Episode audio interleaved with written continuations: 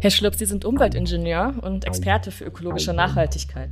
Wo bestehen ökologische Probleme durch die fortschreitende Digitalisierung und wie sehen die aus? Wir sprechen ja etwa von 55 bis 60 Millionen Tonnen pro Jahr an Elektroschrott, das wir generieren weltweit.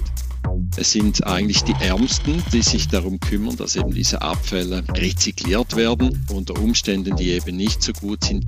Ein analoges Phone von 1980, das hatte zwölf chemische Elemente. Heute in einem Smartphone verbauen wir etwa 60 chemische Elemente. Geopolitische Abhängigkeiten, wo man dann halt an gewisse Rohstoffe nicht mehr herankommt. Zuerst muss man vielleicht ein Zink oder ein Blei abbauen und dass sich das lohnt, dann eben diese seltenen Erden abzubauen, muss man einen Markt für Blei und Zink haben. Also ich meine, man sagt, die Welt wird immer digitaler. Wenn man das mitdenkt, diese Schattenseite der Ressourcen, gibt es da irgendwie eine Grenze? Äh, geht das überhaupt? Wir sprechen jetzt hier vor allem von Europa und ich denke, Europa ist in gewissen Bereichen doch auch ein Vorreiter. Die Digitalisierung wird oft als Entwicklung weg vom physischen, anfassbaren vorgestellt. Unsere Dateien liegen in einer Cloud, die durch das Bild einer Wolke symbolisiert wird. Das WLAN umgibt uns genauso körperlos wie die Luft. Und wenn der Austausch von Daten grafisch dargestellt werden soll, schweben meist leuchtende Einsen und Nullen durch einen leeren Raum. Aber natürlich sind Digitaltechniken überhaupt nicht so immateriell.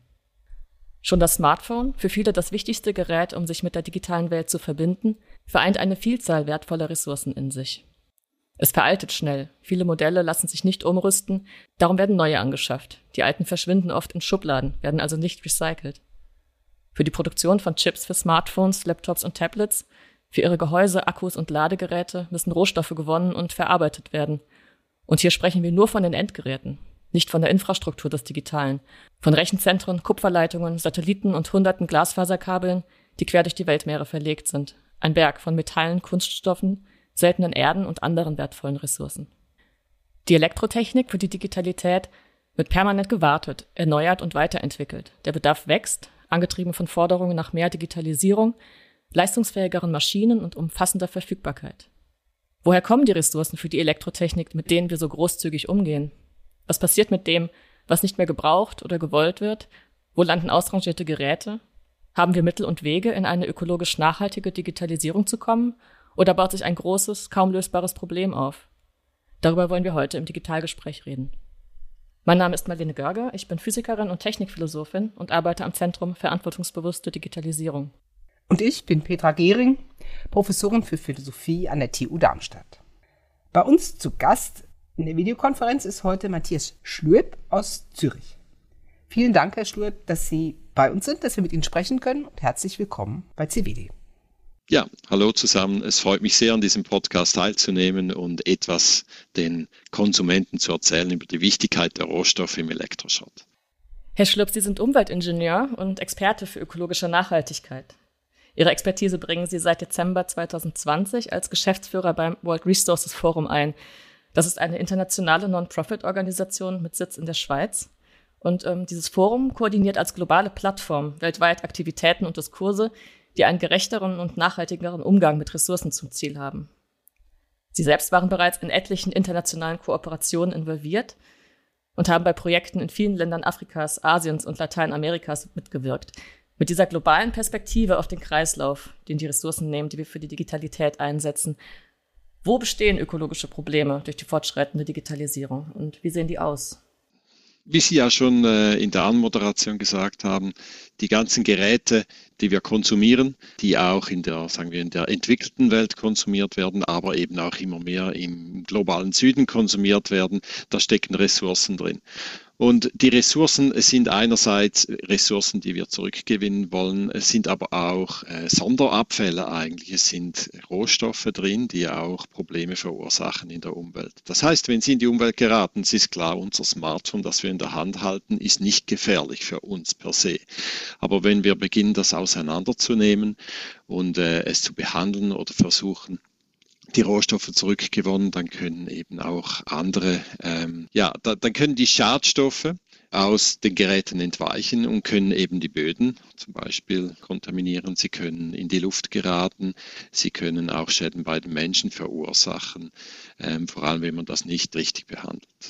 Das sind die Umweltprobleme. Daneben ist das natürlich verbunden im globalen Süden auch sehr stark mit den ganzen Leuten, mit den sozialen, ähm, vielschichtigen Problemen. Es sind eigentlich die Ärmsten, die sich darum kümmern, dass eben diese Abfälle rezykliert werden. Rezykliert unter Umständen, die eben nicht so gut sind, die eben diese Umweltprobleme verursachen, aber auch eben Probleme bei diesen Leuten. Und was noch dazu kommt, dass halt auch häufig dann Kinder involviert sind in dieser Arbeit, was man dann auch nicht will. Das heißt, es landen die ähm, Geräte, die abgeschafft werden oder Elektroschrott wird ausgeschafft in andere Bereiche der Welt, andere Länder der Welt und führt dort dann zu den Umweltproblemen in der Weiterverarbeitung oder wie muss man sich das vorstellen? Das ist ein weiteres Problem. Wie ich gesagt habe, einerseits wird im globalen Süden auch immer mehr werden diese Geräte selber konsumiert. Die Leute ähm, entwickeln sich natürlich auch. Es ist auch wichtig, oder der Access zu diesen Geräten, also dass die Leute Zugang haben zu dieser Technologie. Andererseits, was auch immer mehr passiert, es gibt einen Handel von Gebrauchgeräten, weil der Wert bei uns eines Gebrauchgerätes ist nicht gleich der Wert zum Beispiel in Afrika eines Gebrauchgerätes. Das heißt, bei uns hat man das Gefühl, ein Smartphone ist nach zwei Jahren oder ein Notebook nach drei bis vier Jahren nicht mehr gut genug für uns, wobei das natürlich immer noch gut genug ist in südlichen Ländern, in afrikanischen. Das heißt, es wird ein Export von Gebrauchgeräten organisiert, zum Beispiel von Europa nach Afrika und dann kommen große Mengen von diesen Geräten in Afrika an, von diesen Gebrauchgeräten. Das ist per se eigentlich nichts Schlechtes, weil das ermöglicht diesen Leuten, dass sie Zugang haben zu billigeren Produkten, weil häufig ein neuwertiges Produkt, das einfach vom, vom Budget, das sie haben, äh, tagtäglich, dass sie das gar nicht kaufen könnten. Was aber passiert ist, dass viele dieser Geräte nicht funktionstüchtig ähm, in den afrikanischen oder anderen Ländern des Südens ankommen, weil halt einfach der Zeitaufwand relativ groß ist, das in Europa schon auszusortieren. Das heißt, ein großer Teil dieser Geräte, wir haben das mal geschätzt, ist etwa ein Drittel dieser Geräte oder die Hälfte zum Teil sogar kommen in einem Zustand an, das nicht mehr funktionstüchtig ist. Und dann, was machen wir mit diesen Geräten in dem afrikanischen Land? Das sind äh, Geräte, die nicht mehr repariert werden können. Ein Teil kann vielleicht repariert werden, ein Teil eben nicht. Ich frage jetzt nochmal noch mal nach. Also wie sieht das praktisch aus? Also ich jetzt so als äh, deutsche Verbraucherin äh, kriege das gar nicht mit. Ich schmeiß ein altes Notebook weg oder gebe es irgendwie im Rechenzentrum ab oder gebe es in einem Wertstoffhof ab. Landet das dann im Ausland in so einer, in einer Wertschöpfungskette, die aus Europa rausführt? Ja, beginnen wir mal im europäischen Land. Das hängt auch ein bisschen von dem System ab in einem europäischen Land. Es gibt durchaus auch Länder, wo das eben möglich ist, dass in, in der Wertstoffhof oder die, die Rückgabestelle der Geräte dass dort eben auch dann vielleicht sich Leute platzieren. Das weiß ich jetzt nicht für Deutschland. In der Schweiz ist das sehr schwierig, aber in anderen Ländern vielleicht auch möglich, dass Leute platzieren und schauen, was kann noch gebraucht werden. Wie sind die organisiert, diese Leute? Das sind Leute, die Verbindungen haben zu ähm, Geschäftsleuten in afrikanischen Ländern. Ich nehme jetzt einfach mal ein Beispiel, der Handel von europäischen Ländern nach Afrika. Oder? Das ist natürlich das Gleiche nach Lateinamerika, nach Asien die haben Geschäftsbeziehungen. Häufig ist es auch eben die Diaspora, zum Beispiel die Nigerianer sind sehr bekannt, sehr geschäftstüchtige Leute. Die haben dann Leute zum Beispiel auch in Deutschland oder in anderen europäischen Ländern und die organisieren diesen Handel. Also das heißt, die sammeln in Europa diese Geräte eben auf dem Wertstoffhof oder es kann auch sein auf der Straße, wenn die Leute das rausstellen. Je nach Land wird das so gemacht. Oder was auch vorkommt aus dem professionellen Bereich oder aus dem Businessbereich, zum Beispiel die Banken heutzutage, die kaufen ja die Geräte nicht mehr, sondern die leasen das. Dann gibt es eben zu dieser Leasingfirma und die wollen das ja auch wieder weitergeben. Die wollen ja auch noch Geld daraus machen und dann kann es sein, dass solche Geschäftsleute eben einen ganzen Lot von, von Notebooks aufkaufen. Also gibt es ganz verschiedene Wege, wie das kommt. Und häufig ist dann das gar nicht registriert in Europa. Es gibt ja viele Statistiken in Europa, wie viel Elektroschrott das generiert wird, wie viel das rezykliert wird. Und ein großer Teil eben äh, des Elektroschrotts, das anfällt in Europa, wird äh, dementsprechend gar nicht registriert, weil das eben direkt dann so in eine Handelskette geht. Gut, dann packt diese Person diesen ganzen Gerät in einen Container Das wird dann registriert als Gebrauchtwaren, eben nicht als Abfall, obwohl wahrscheinlich ein Teil davon bereits ähm, Abfall ist, das heißt Elektroschrott, das nicht mehr wiederverwendet werden kann. Und das kommt dann nach Afrika. In Afrika gibt es dann verschiedene Modelle wieder. Ein Teil wird einfach so, da wird ein Container geöffnet und das wird dann so quasi als nicht kontrollierter Container werden die verkauft. Die Geräte, die haben dann einen gewissen Preis. Da kommen Leute zum Container, bis der leer ist, werden da verschiedene Händler kaufen. Es gibt dann auch äh, andere Geschäftsmodelle, wo dann eben vor Ort eine Triage stattfindet und jemand sagt, ja, dieser Teil ähm, des Lots, der ist getestet und das hat dann einen höheren Preis. Das sind dann die Geräte, die bereits funktionieren. Das heißt, der Käufer hat eine Sicherheit, dass die funktionieren. Da gibt es einen anderen Teil, sagen, ja, das ist in gutem Zustand, aber nicht getestet. Das hat einen mittleren Preis und dann gibt es einen anderen, wo man sagt, Zustand unbekannt und äh, der Preis ist dann tiefer. Und in diesem Lot, da ist der Käufer halt einem gewissen Risiko ausgesetzt, dass dann die Hälfte nicht funktioniert. So muss man sich das vorstellen. Dann geht das weiter auf dem Markt und dann geht es dann zum Endkonsumenten, der das dann kauft. Es gibt natürlich aber auch diese berühmten, eindrücklichen Bilder von gigantischen Elektroschrotthalden. Auch gerade in Ghana gibt es einen Ort, der da sehr berühmt geworden ist, der Data Agobloshi, der Hauptstadt Accra. Mittlerweile ist diese äh, berühmte Halde wohl geräumt worden. Aber ähm, ich glaube, man kann sich ganz gut, man kann das ökologische Problem sich ganz gut vorstellen, wenn man diese Situation mal beschreibt. Sie waren ja da, Herr Schlurp. Könnten Sie mal schildern, was das für ein Ort war? Ja, man kann vielleicht da bei der ganzen Wertschöpfungskette, die ich gerade aufgezeigt habe, weitermachen. Dann endet man nämlich bei Agoploschi. Das heißt, äh, wenn man dann auf dem Markt, auf dem äh, Gebrauchtwarenmarkt ist, dann hat es eben viele dieser Geräte, die nicht funktionieren. Und da kommen dann eben diese, diese Sammler, also ähm, Scrap Dealers, die kommen dann vorbei. Das sind zum Teil einfach auch, ähm, ja, sagen wir, wirklich arme Leute, die da mit einem Schubkarren kommen und eben aufsammeln, was an Abfall anfällt. Die bezahlen auch etwas dafür. Und die transportieren dann das, und das war jetzt vor einem Jahr noch der Fall, nach Agoploschi und verkaufen es dort weiter an weitere Händler, die sich dann eben darum bemühen, dass das rezykliert wird. Ja, und wie Sie gesagt haben, den Schrottplatz gibt es nicht mehr, aber ich kann mal ein bisschen schildern, wie das eben war, bevor er geräumt wurde. Die, dieser Elektroschock kommt dann an, der türmt sich dann auf dieser Halde und dann äh, hat es vielleicht einen, der hat ein kleines Geschäft mit ein paar Leuten, die er anstellt, die Boys, wie er sie nennt, und dann ein Teil, die sitzen dann auf dem Boden und hämmern da an den Geräten rum.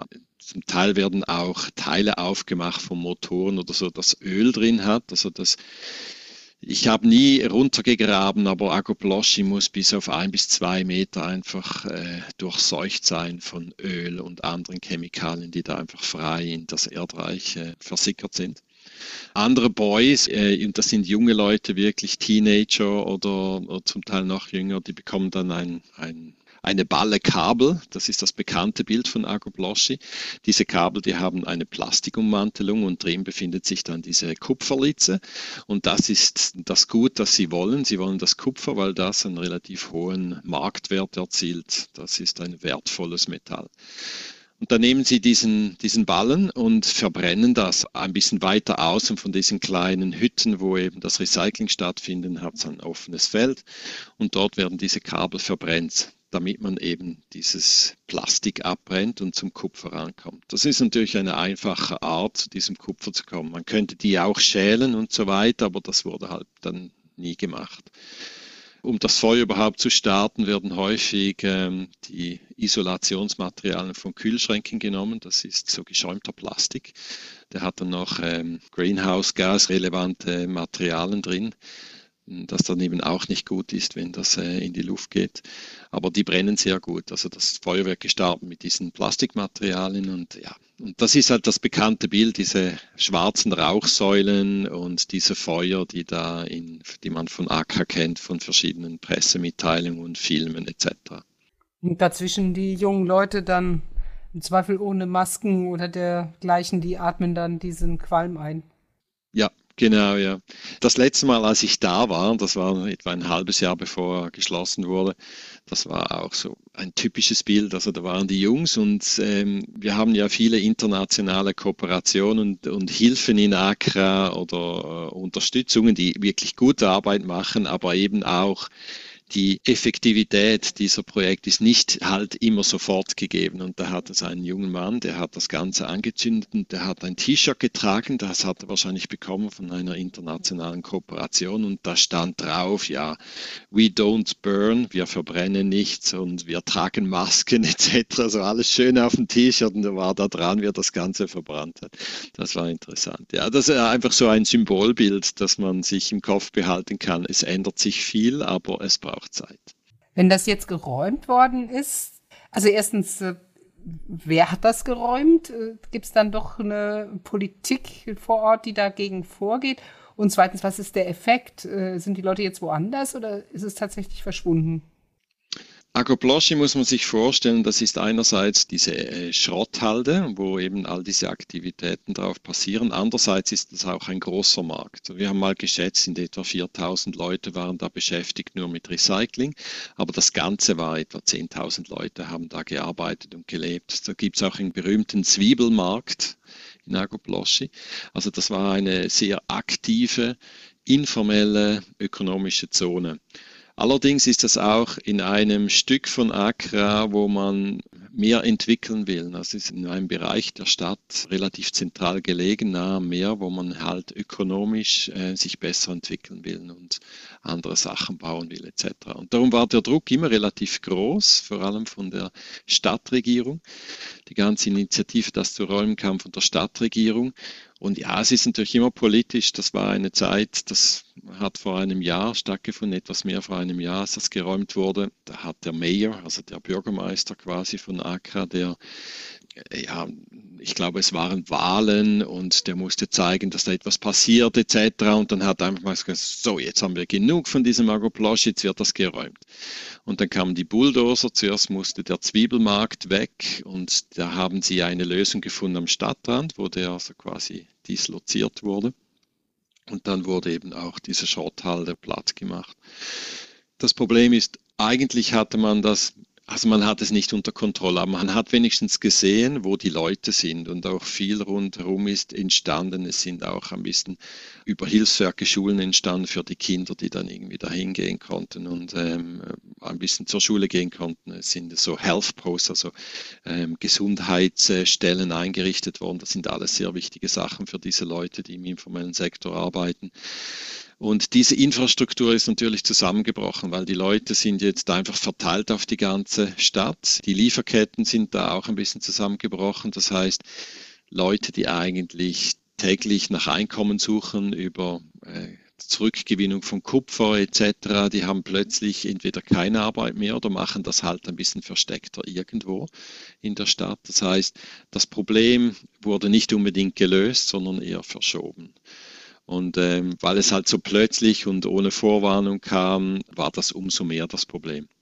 Man muss aber auch die Leute verstehen vor Ort, weil man hat jetzt jahrelang, fast jahrzehntelang darum herum geredet, dass man das besser machen sollte. Und ich selber war ein bisschen frustriert. Das erste Mal, als ich dort war, war wahrscheinlich etwa vor 15 Jahren, 12 bis 15 Jahren. Und äh, ja, es wurde halt immer noch Kabel verbrannt, obwohl wir viel dachten, wir hätten viel dazu beigetragen, dass es besser wird. Und eigentlich ist Agoplosch in dieser Zeit eher noch gewachsen, weil das halt so einen Sog entwickelt hat von Leuten, um Geld zu verdienen. Das klingt jetzt so ein bisschen so, als gäbe es eigentlich Möglichkeiten mit diesem Elektroschrott, auch mit dieser Masse an Elektroschrott, sag ich mal, gesünder, produktiver umzugehen, ähm, nachhaltigere Wertschöpfungsmethoden zu entwickeln. Ist das so? Also ist gar nicht so sehr die Menge an Elektroschrott das Problem, sondern eher dann der Umgang damit vor Ort? Ja, das ist absolut so. Grundsätzlich ist es eine Chance für die Leute, ein Einkommen zu generieren. Und es ist auch eine Chance für das Land, da richtig damit umzugehen. Vielleicht auch, äh, wir, wir sprechen heute ja viel von Kreislaufwirtschaft, ähm, hier Stoffe zurückzugewinnen, die dann in anderen Industriebereichen wieder eingesetzt werden können. Also ich sehe da viel Opportunitäten und Chancen ganz klar.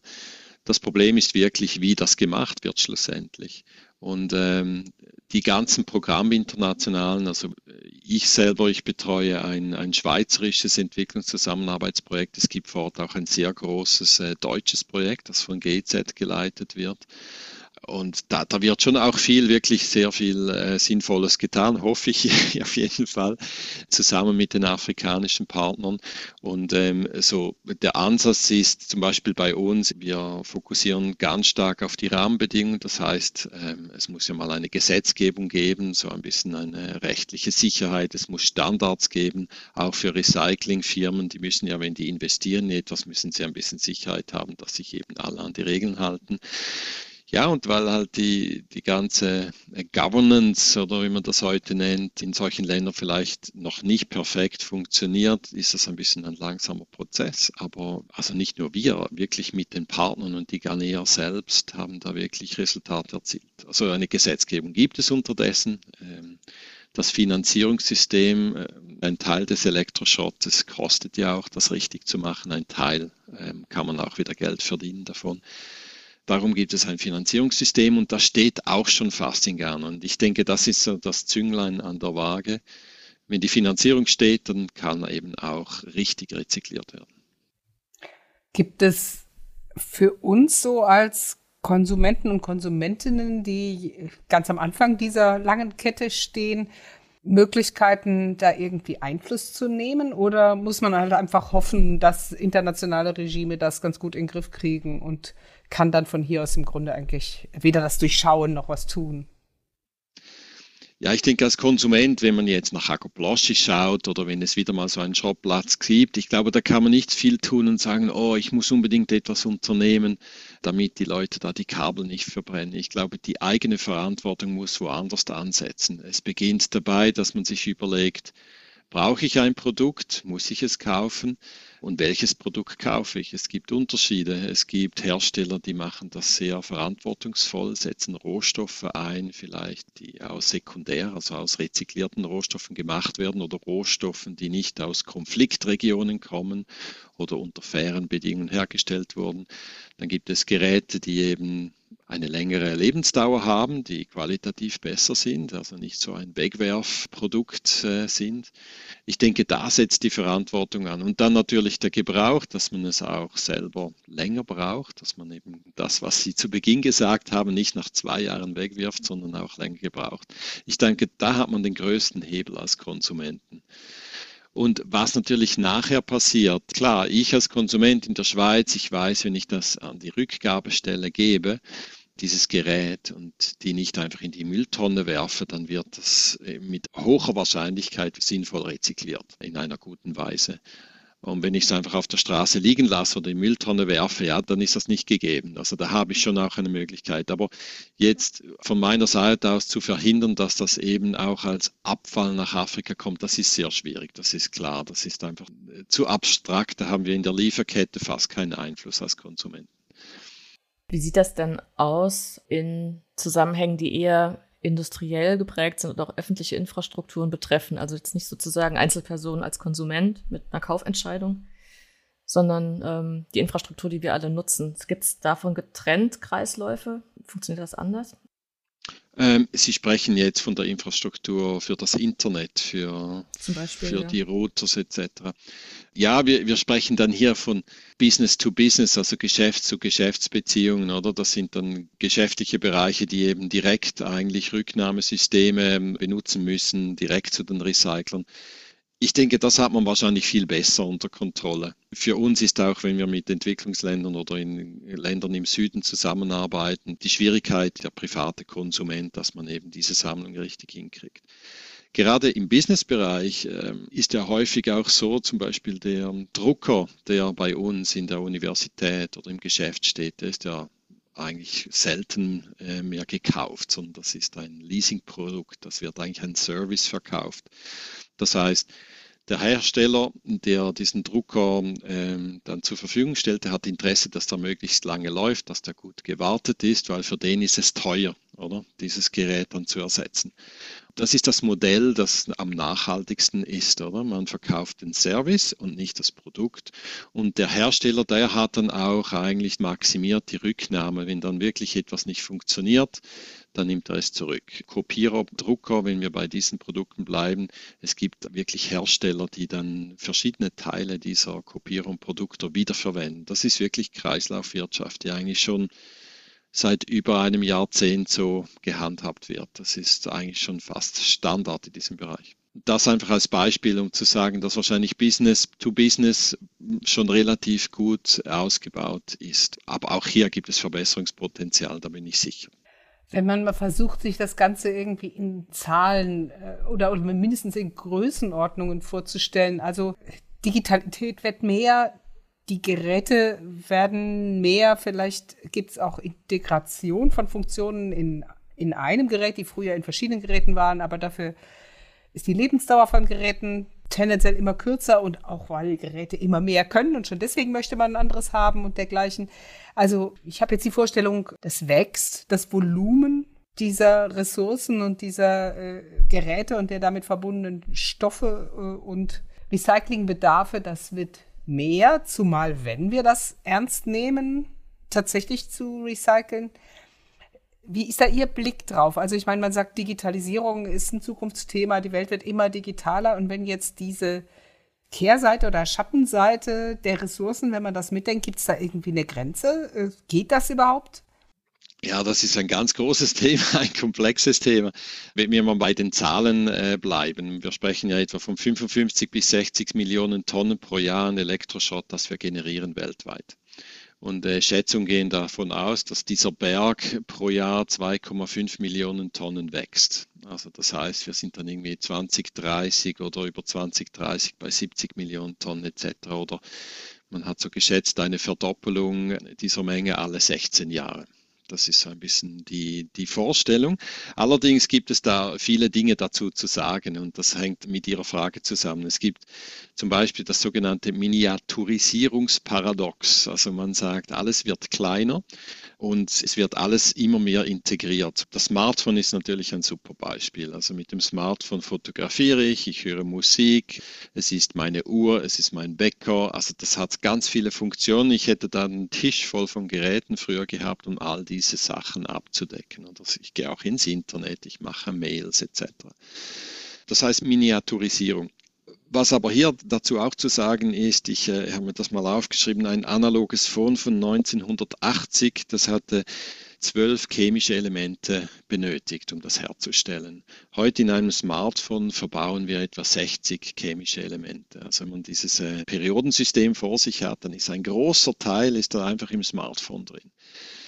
Das ist das nächste Problem, oder? Es ist zwar Miniaturisierung, aber gleichzeitig eben auch der Konsum hat angezogen. Jetzt ist die Frage, wann kippt das Ganze? Also geht das Wachstum immer, immer weiter oder weil wir halt alles effizienter machen und weniger Geräte brauchen und alles immer kleiner wird, benötigen wir irgendwann weniger Ressourcen? Das kann ich nicht voraussagen. Das ist relativ schwierig. Es gibt verschiedene Modelle, aber wie wir sehen, die technologische Entwicklung ist so schnell, dass man eben immer wieder andere Sachen sieht, in welche Richtung das geht. Was ich aber sicher sagen kann, ist einfach, dass unsere Ressourcen, unsere Rohstoffe immer knapper werden für solche Sachen. Es ist nicht unbedingt, dass die geologisch dann nicht mehr vorhanden wäre. Es gibt aber geopolitische Abhängigkeiten, wo man dann halt an gewisse Rohstoffe nicht mehr herankommt. Es gibt auch gerade bei den Metallen, man muss sich das so vorstellen, wenn man zum Beispiel ähm, diese Rare Earth Metals, also diese seltenen Erden, die wir verwenden, vor allem auch in Smartphones und andere Applikationen. Man kann nicht ein einzelnes dieses Elementes einfach sagen, das brauchen wir jetzt mehr, jetzt gehen wir dahin und äh, bauen das ab aus einer Mine, sondern das ist eine ganze Kette von Technologien, die davor steht. Zuerst muss man vielleicht ein Zink oder ein Blei abbauen und dass sich das lohnt, dann eben diese seltenen Erden abzubauen, muss man einen Markt für Blei und Zink haben. Also die ganze Metallurgie, die dahinter ist, ist extrem komplex zum Beispiel hat man seltene Erden früher auch in den USA abgebaut, aber die USA hat dann äh, entschieden, dass das billiger ist, wenn das China macht und die ganze technologischen Ketten haben sie abgebaut Und das braucht jetzt Jahrzehnte, bis das wieder aufgebaut ist, dass sie überhaupt diese seltenen Erden abbauen können. Das heißt, es lohnt sich wie gar nicht mehr jetzt, oder? Das sind so diese technologischen Limitationen. Die Vorstellung ist immer groß, ja, es hat dann nicht mehr genügend in unserer Erdkruste. Das ist nicht unbedingt der Fall, sondern es ist einfach auch schwierig, da ranzukommen und das wirtschaftlich zu machen. Aber die Quintessenz oder die Schlussfolgerung ist dieselbe. Es wird immer knapper und äh, irgendwann wird es einfach schwierig, unsere Bedürfnisse zu befriedigen. Vor allem jetzt haben wir eine Tendenz, dass wir von den, von den fossilen Rohstoffen wegkommen und immer mehr eben zu diesen Metallen kommen. Also Elektromobilität, regenerative Energien, was natürlich alles gemacht werden muss und nötig ist. Aber das heißt, es gibt eben auch einen Wechsel von den fossilen Rohstoffen zu metallischen Rohstoffen. Und es gibt andere Abhängigkeiten, es werden andere Lieferketten gebraucht etc. Und äh, das wird einen großen Einfluss haben weltweit, wie das eben dann gehandhabt wird. Das klingt zumindest so, als ob alles teurer werden wird. Also äh, kann das dann sein, dass sich auch die Rückgewinnung, ich sage jetzt mal, lohnt, auch innerhalb Europas? Also dass wir dann möglicherweise, weil das alles so knapp und so wichtig ist, Recycling auch stärker in Europa, in Deutschland, in der Schweiz oder wo auch immer machen? Ja, wir haben früher mal gesagt, dass man eigentlich so gewisse Metalle künstlich verteuern müsste in den Produkten, damit sich das eben dann lohnt, das zurückzugewinnen. Und das heißt nicht unbedingt, dass es für die Konsumenten dann wahnsinnig viel teurer würde von den Gesamtkosten eines Smartphones. Es ist eigentlich dann irgendwie dieses spezifische Metall, das sich da drin befindet, das macht dann nicht so viel aus. Aber für die Rückgewinnung wäre es wichtig. Das ist aber politisch nie so geschehen, vom Markt her auch nicht, aber vielleicht löst sich das tatsächlich jetzt automatisch, indem diese Rohstoffe einfach teurer werden und man sieht das bereits, äh, wobei diese Marktschwankungen immer groß sind. Die Kupferpreise, ich glaube, die sind jetzt wieder runtergegangen. Die waren mal sehr hoch und jetzt sind sie wieder zurückgegangen. Das hat so viele Abhängigkeiten dieser Preisgestaltung. Aber ja, ich denke, die, die Rückgewinnung wird nicht nur aus wirtschaftlichen Gründen wichtig, sondern zum Beispiel Europa hat gar keine Vorkommen oder nicht relevante Vorkommen. Oder zum Beispiel Japan investiert auch seit langem in sinnvolle Recyclingtechnologien, Rückgewinnungsmöglichkeiten, weil die halt so stark abhängig sind von China. Das ist politisch, äh, geopolitisch äh, wichtig, dass man das macht. Und da gibt es viele Bemühungen, dass man das ähm, auch verbessert. Ja, das ist meine große Hoffnung, dass über die Zeit immer attraktiver wird, dass man die Rückgewinnung noch mehr professionalisiert. Das wäre sowieso eine Frage, die sich mir noch stellt. Wie ist denn, sag mal, der Stand der technischen Möglichkeiten für die Rückgewinnung? Also wo läuft das schon sehr gut? Wo ist das noch ausbaufähig? Und gibt es vielleicht sogar Bestandteile, die gar nicht zurückgewonnen werden können und immer aus der Natur entnommen werden und dann entsorgt werden müssen? Nehmen wir das Beispiel Kupfer, da haben wir schon darüber gesprochen. Kupfer wird traditionell schon zu einer relativ hohen Rate rezykliert. Das ist auch wahrscheinlich etwas, das ein bisschen einfacher ist. Ich habe mal Zahlen gehört, dass etwa gegen 50 Prozent des Kupfers, das tagtäglich ähm, in Gütern äh, gebraucht wird, also für die Herstellung von Gütern bereits ähm, Sekundärkupfer ist, das heißt aus dem Recycling stammt. Dann natürlich bei, bei Stahl, also Eisen etc. ist das natürlich auch schon traditionell besser verankert.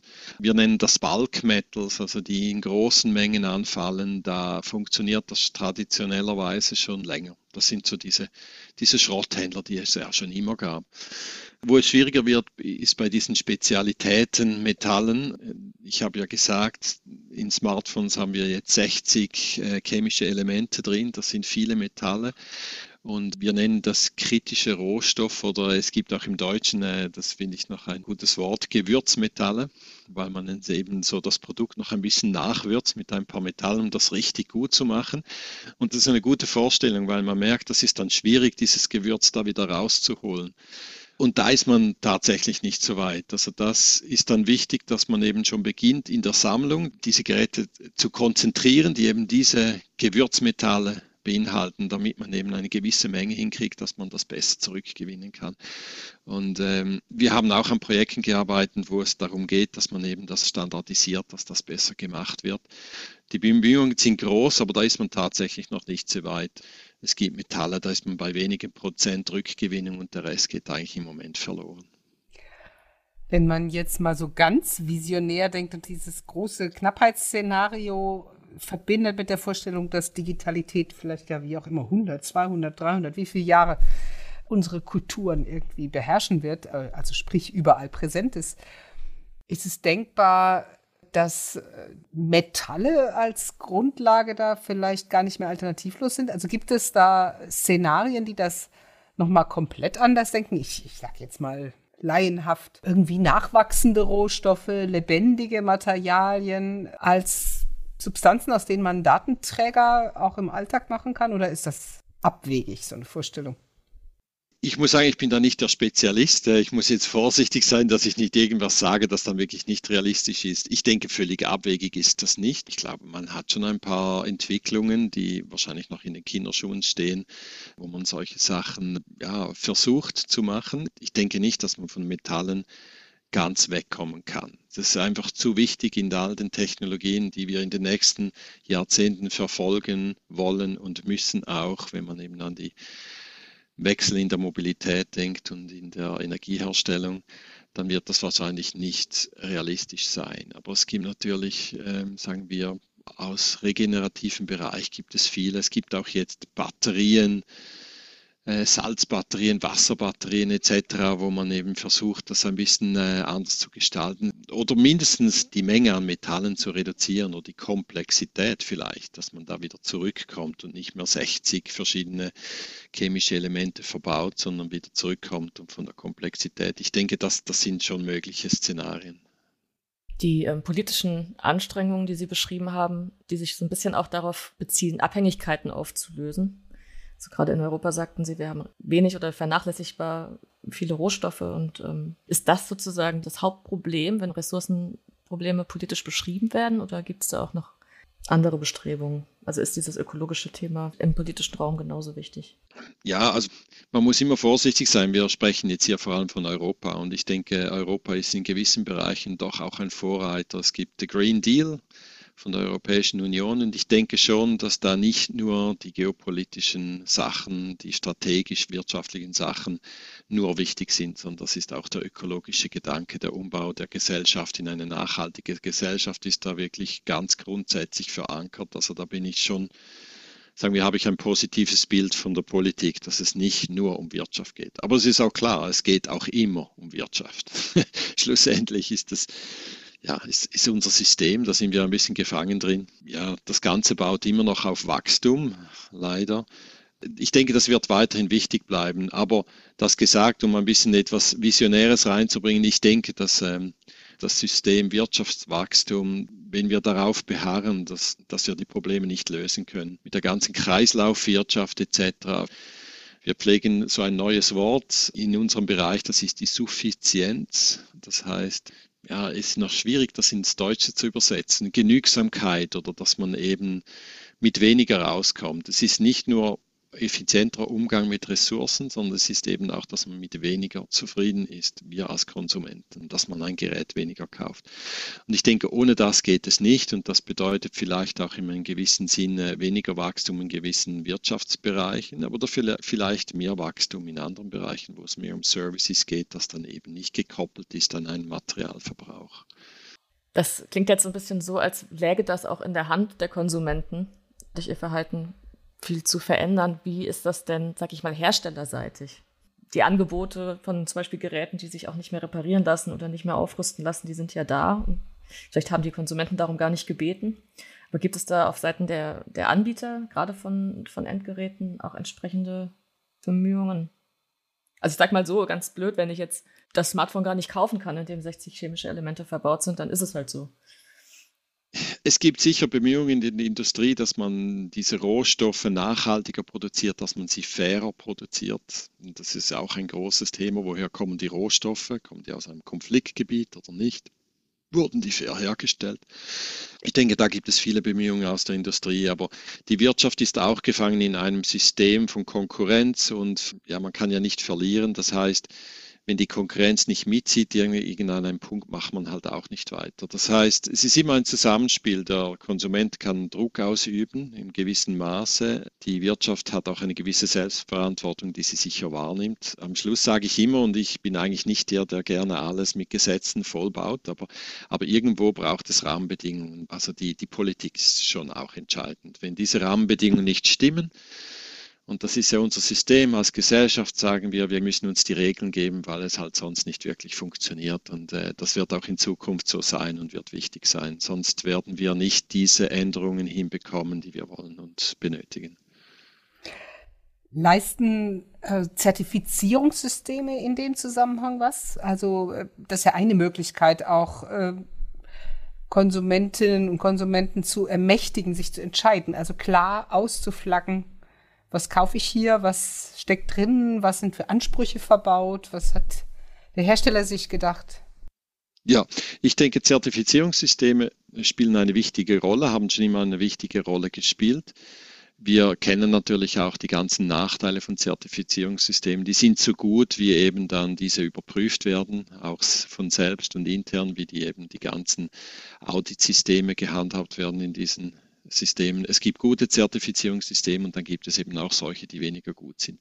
Wir kennen es vor allem aus dem Bereich der Ernährung. Wir kennen äh, nachhaltiger Kaffee, nachhaltiger Fisch etc., Bananen. Ich denke, das sind diese Möglichkeiten, die der Konsument hat oder die Konsumentenorganisationen haben, eben diesen Druck vom Konsumenten her aufzubauen. Es ist klar, es gibt immer Leute, die auf Zertifizierungssysteme äh, ansprechen. Das sind äh, Leute, die die Verantwortung für sich tragen, aber wahrscheinlich auch Leute, die es sich leisten können. Wenn ich nach Afrika gehe mit Zertifizierungssystemen und die müssen halt schauen, dass sie jeden Tag noch äh, etwas für ihre Familie zu essen kaufen können, dann ist ein Zertifizierungssystem da am falschen Ort. Das ist klar. Das ist ja auch offensichtlich. Vielleicht noch etwas Interessanter. Wir sind natürlich nicht im ganzen Ernährungsbereich tätig, sondern eben bei diesen Metallen und Rohstoffen und äh, wir haben in diesem kritischen Rohstoffbereich, wo es eben zum Beispiel um diese seltenen Erden geht, ein Standardisierung und Zertifizierungssystem ähm, unter einem europäischen Projekt mitentwickelt. Das gibt es noch nicht in diesem Sinne, sondern das ist wie eine Vorstudie. Und interessant ist, dass die Wirtschaft sagt, sie finden das super, aber eigentlich die Wirtschaft will, dass das dann verpflichtend wird weil Zertifizierungssysteme sind häufig, äh, kommen auch aus der Wirtschaft als Eigeninitiative, das dann freiwillig ist. Aber jetzt im Recyclingbereich sagen die, ja, das funktioniert nur, wenn es verpflichtend wird. Und es gibt Recyclingfirmen, die dann, größere Recyclingfirmen, die lobbyieren, dass das eben von der EU aufgenommen wird und verpflichtend äh, implementiert wird. Wessen Gehör fehlt aus Ihrer Sicht noch im großen Diskurs? Gibt es ähm, Player oder auch Stakeholder, die Sie noch schwierig äh, mit in die Diskussion bekommen oder läuft der Prozess eigentlich und alle, mit denen man sprechen müsste, sind auch ansprechbar für das Thema? Vielleicht mache ich da den Bogen zurück, äh, wo wir begonnen haben mit dem globalen Süden. Ich denke, man hat heute wirklich äh, gute Möglichkeiten, Plattformen geschaffen, wo man zusammen sprechen kann, aber man erreicht natürlich nicht in genügendem Maßen Leute und es ist auch schwierig, dann die Welt zu verstehen dieser Leute die halt auch wirklich, sagen wir mal, am Ende der Nahrungskette lokalisiert sind. Das ist der informelle Sektor zum Beispiel in Afrika. Das ist eine riesige Menge von Leuten und ich denke immer, es ist immer schwierig. Wir sprechen viel über diese Leute und Modelle und etc., aber schlussendlich auch wir, die wir noch am ehesten nah an dieser Gesellschaft, diesen Leuten sind, auch wir kommen nicht wirklich genügend ran manchmal. Zum Beispiel das GZ-Projekt, das deutsche Projekt in Ghana, die machen wirklich super Arbeit, die sind direkt mit den Leuten vor Ort im informellen Sektor am Arbeiten. Also es gibt sehr gute Beispiele, aber bis das dann durchgeht bis zu der ähm, politischen Diskussion auf europäischer Ebene, das ist dann schon schwierig. Da gibt es wahrscheinlich schon noch Möglichkeiten, wo man das verbessern kann. Und damit sind wir für dieses Digitalgespräch am Ende angekommen. Wir bedanken uns bei Matthias Schlurp vom World Resources Forum für das spannende Gespräch und die interessanten Einblicke. Viele Grüße nach Zürich. Und wie immer auch vielen Dank an Sie, liebe Zuhörerinnen und Zuhörer, für Ihr Interesse und Ihre Aufmerksamkeit. Und wenn Sie mögen, hören wir uns wie immer in drei Wochen wieder zur nächsten Folge des Digitalgesprächs, dem Podcast von CVEDI, dem Zentrum Verantwortungsbewusste Digitalisierung.